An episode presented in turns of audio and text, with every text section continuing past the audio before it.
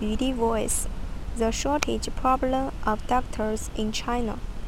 In China's overburdened public health care system, up and coming private hospitals are trying to cure a shortage of doctors.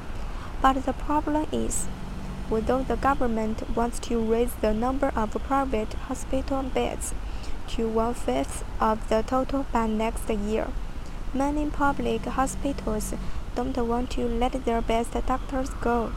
Across most of China, doctors need permission from the state owned hospitals where they were employed before they can accept work in the private sector.